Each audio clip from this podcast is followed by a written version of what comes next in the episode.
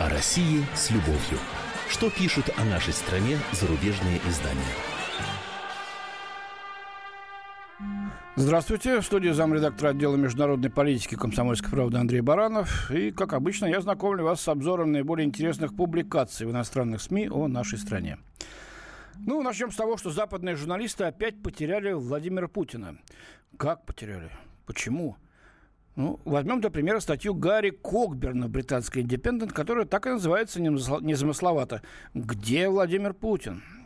Так в чем причина озабоченности? А вот э, президент якобы собирался 5 июля провести встречу, посвященную туризму на Алтае, но она отложена на неопределенный срок, говорится в публикации. Российский президент также не появился на церемонии открытия седьмых международных спортивных игр «Дети Азии» в Якутии, на которой он собирался присутствовать в среду.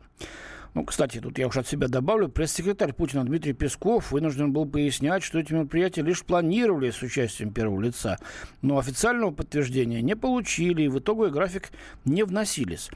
Так, кстати, бывало ранее, ну, там, сто 500 раз. И особо никого на Западе не возбуждал. Но теперь вот заволновались. Хотя с губернаторами и министрами Путин э, в Кремле встречался, с Обамой по телефону разговаривал на этой всю неделю, да?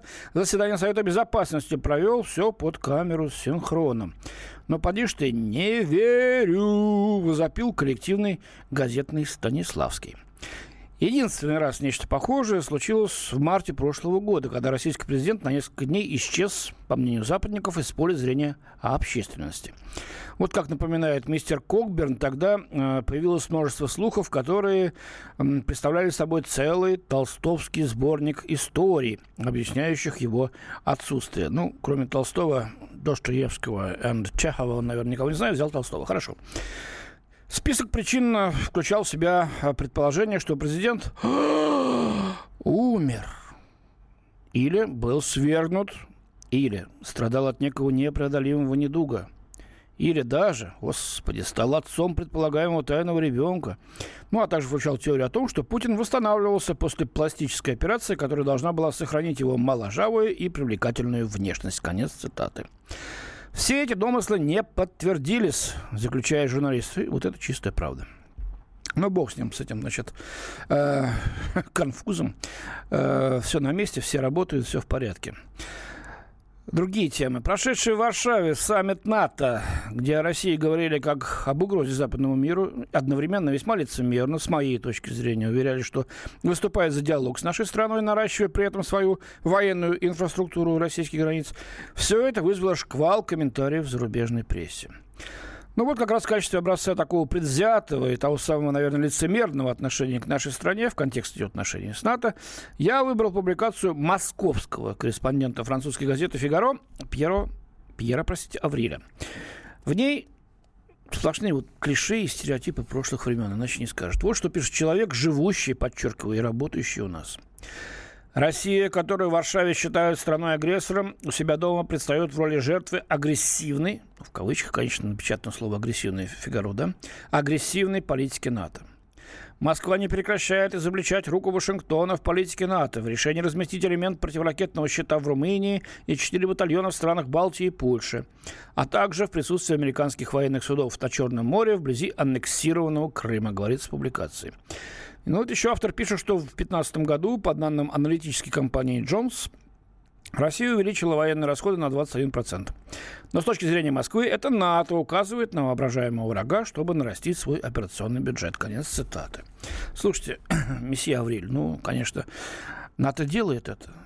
И наращивает военный бюджет, который в четверо больше российского. В четверо. Что там надо? Военные расходы одних лишь э, Соединенных Штатов превышают аналогичные расходы всех стран мира, включая Россию, вместе взятых. А вы говорите 21%. Ай, ай, испужались как касатики вы наши. Боже мой. Может, там как кролику сидеть, глядя, как толстопузый натовский удав подползает к нашим границам? Не случайно, кстати, недавние военные учения Альянса носили кодовое название «Анаконда». Это один из самых жутких питонов-то. Там отрабатывалась, кстати, операция по удушению и последующей оккупации с перевариванием, надо полагать, Калининградской области. Вот такая оборона. Теперь уж я скажу оборона в кавычках. А вот другая статья, пример здравого подхода к этой важнейшей теме. Обозреватель немецкой газеты Die Welt Михаил Штюрмер считает, что для диалога с Россией э, необходимо как понимать ее, так и знать ее историю. Но на Западе этого не делали. Это и стало причиной того, что сторонам не удалось договориться насчет концепции существования и нового порядка равновесия. Так, пишет автор, отмечая, что начиналось все довольно хорошо, Запад, сам того не желая, назначил себя победителем в холодной войне. И вот теперь он, ведомый Америкой, рискует проиграть холодный мир. А что начиналось хорошо-то? А ведь, напоминает Штернер, вслед за отводом полумиллиона 500 тысяч российских солдат из Европы Последовало сокращение ядерного арсенала, и все обещало целую эпоху разумного сотрудничества.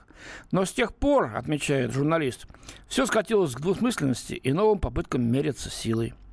В итоге, как говорят опытные дипломаты, опасность войны достигла своего максимума за последние 50 лет. Ну, так грубо говорить, со времени окончания Второй мировой войны. Кстати говоря, Сталин, когда вместе с Рузвельтом и Черчиллем устанавливал новую систему мировой безопасности в виде ООН, говорил, что мы должны сделать для того, чтобы новой мировой войны не случилось хотя бы 50 лет. Вот этот режим, э, вот этот рубеж, простите, преодолен. Почему так? Автор считает, потому что повсюду, от Белого дома с Пентагона, вплоть до ведомства федерального канцлера Германии, штабов НАТО, вообще там никто не занимался изучением истории и ее уроков в отношении России. Слово «руссо-пониматель», пишет Штюрмер, стало ругательным, а Путина-пониматель того хуже. И как из такого намеренного игнорирования должны были возникнуть концепции существования между державами? Или же новый, устойчивый к кризисам миропорядок – основанный на равновесии, каким когда-то был Венский конгресс, подчеркивает журналист.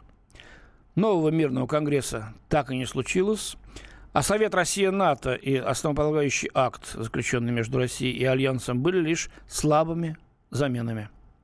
В свою очередь, американская политика расширения НАТО, определявшая повестку дня, определявшая повестку дня, подчеркнул хорошее замечание журналиста, так и не дала ответа на самый главный вопрос. Была ли Россия старым врагом под новым именем? Или все же стала незаменимым партнером для безопасности на будущее? Вот на этот вопрос, да, похоже, и дал ответ э, Варшавский саммит НАТО. Как бы мы ни называли, с Российская империя, Совет, это я уже от себя говорю, естественно, Советский Союз, Российская Федерация, нас на Западе своими никогда не считали и считать не будут. Мы для них в лучшем случае партнер в каких-то их, достижении каких-то их, им ведомым целях, но никак не союзник и никак не друг. А в худшем случае мы были, остаемся врагом. Они нас боятся, потому что мы слишком большие – вот. И они зарятся на наше богатство, потому что на Западе их остается все меньше и меньше. Некоторые скажут, о, пропаганда кремлевская. Нет, это правда. Кстати, на это, даже Горбачев Михаил Сергеевич, который, так сказать, уж всегда был приверженцем э, общеевропейского дома, общечеловеческих ценностей, и тот сказал, что Варшавский саммит принял решение, которое свидетельствует о том, что Запад вознамерился возобновить холодную войну, а то и перейти к, действительно к настоящим военным действиям в отношении России. Это говорит не Зюганов, там, не Жириновский, это говорит Михаил Сергеевич Горбачев, Нобелевский лауреат и гражданин Германии, лучший немец. А, наверное, задуматься стоит и, и нам, и на Западе. Мы об этом, конечно, еще много поговорим, о Варшавском саммите НАТО и что нам от него ждать. И в завершение. Почему разворотили Москву? Москва переживает масштабную реконструкцию в разгар экономического кризиса. И вот, например, корреспондент агентства Bloomberg Леонид Рогозин недоумевает. Что это вдруг? В последний раз город подвергся столь значительной перестройке в эпоху советского лидера Никиты Хрущева в 60-х годах. Это, кстати, рассказал Рогозину э, Григорий Ревзин, эксперт по градоустройству, который был сторонником проекта еще до того, как Москва наняла его архитектурную фирму. В числе изменений журналист называет расширение тротуаров, строительство более 70 новых станций метро, переделку городских парков и облагораживание бывших промышленных территорий, то, что мы с вами все наблюдаем. Однако, указывает Рогозин, многие представители городского среднего класса не в восторге. Кто от больших раскопок, ну, конечно, неудобно ездить рассекать теперь там стало кое-где временно, порой, но все равно неудобно. Это правда. Но потерпеть, правда, можно было бы. Кто от того факта, что недостаточно общественных обсуждений, предшествующих началу работы тракторов-то? Надо было бы, конечно, поговорить, чтобы каждый интеллигент смог высказать свое слово веское, такое длинное, кратенькое, минут на 40, и чтобы его обязательно учли и его, и ее, и того, и другого, и третьего, и четвертого. А вот их это не, не впечатляет. Пишет автор, это похоже на войну. У людей такое чувство, словно их город захвачен враждебной силой, которая бьет одновременно в нескольких направлениях и без предупреждения. Это, правда, не цитата автора, а он приводит слова муниципального депутата Елены Русаковой, связанные с либеральной оппозиционной партией «Яблоко». Максим Кац, муниципальный депутат и политтехнолог, который сделал себе именно продвижение реконструкции Москвы, считает одной из причин больших раскопок амбиции Собянина, пишет Рогозин. Результат парламентских выборов, назначенных на сентябрь, покажет, стал ли проект успешным. В июне Собянин заявил, что возглавит кампанию правящей партии «Единой России» в столице. Борьба будет нелегкой. Ну, посмотрим. Главное, что город станет удобнее и комфортнее. У меня на сегодня все. До свидания. В студии был замредактор отдела международной политики комсомолки Андрей Баранов. О России с любовью. Что пишут о нашей стране зарубежные издания?